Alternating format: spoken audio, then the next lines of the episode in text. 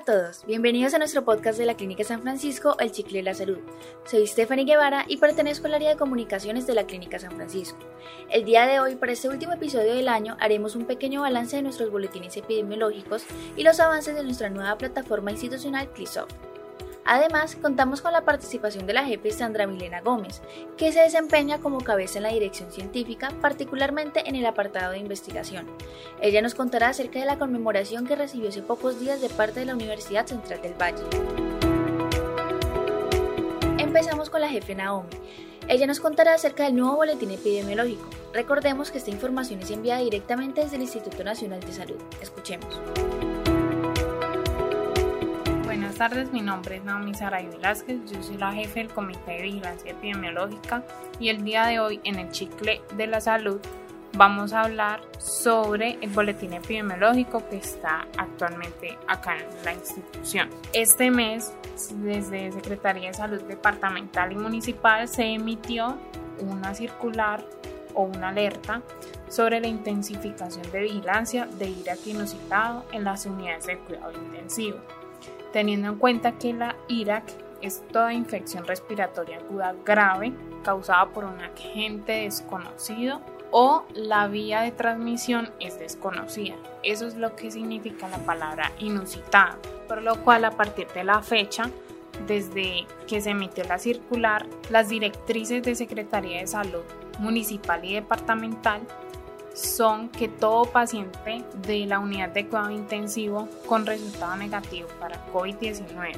que cumpla con los criterios para IRAC inusitado, se le debe garantizar una notificación inmediata con especial énfasis en la influenza, recolectando las muestras de laboratorio y abordando el paciente de acuerdo a todos los protocolos del Ministerio de Salud y el Instituto Nacional. Asimismo, mediante la circular, se dio a conocer que actualmente a nivel del Valle del Cauca, incluyendo Tuluá, hay disponibilidad del medicamento para tratar ese tipo de IRAC, el cual se debe solicitar a Secretaría de Salud con todos los soportes para la administración del medicamento. Algunas recomendaciones que se deben tener en cuenta según el Ministerio de Salud son la nutrición e hidratación adecuada, el lavado de manos con los todos los pasos, evitar el contacto con personas con gripa o sintomáticas respiratorias, uso adecuado de tapabocas, evitar el contacto con personas que estén fumando, especialmente niños. Si es un bebé menor a 6 meses, suministrar solamente leche materna en mayor cantidad, por lo menos 10 veces al día.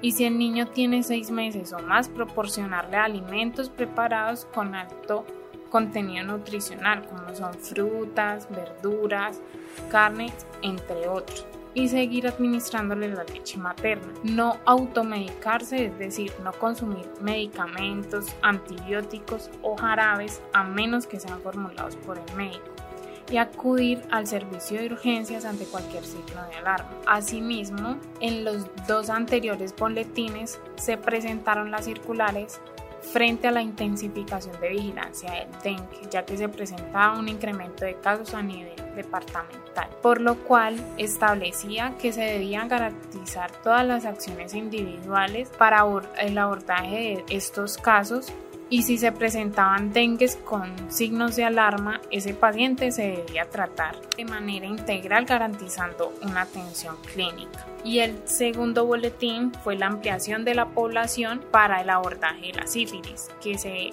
amplió desde los 15 a los 49 años. Muchas gracias.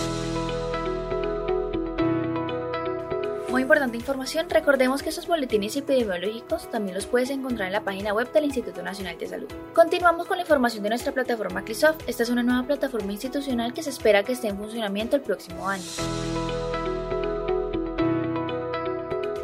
Es como se ha denominado internamente el proyecto de transformación digital contratado con la empresa Indico. Con este proyecto se busca mejorar y agilizar las plataformas que se manejan internamente aquí en Clínica San Francisco y a las que tienen acceso los funcionarios. La anterior etapa se enfocó en la parametrización de la información.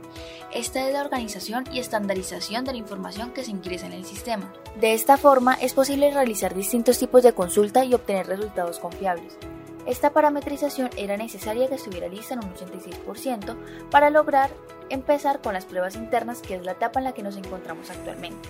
Ahora el paso a seguir es parametrizar el 14% faltante, para así continuar con las pruebas internas finales.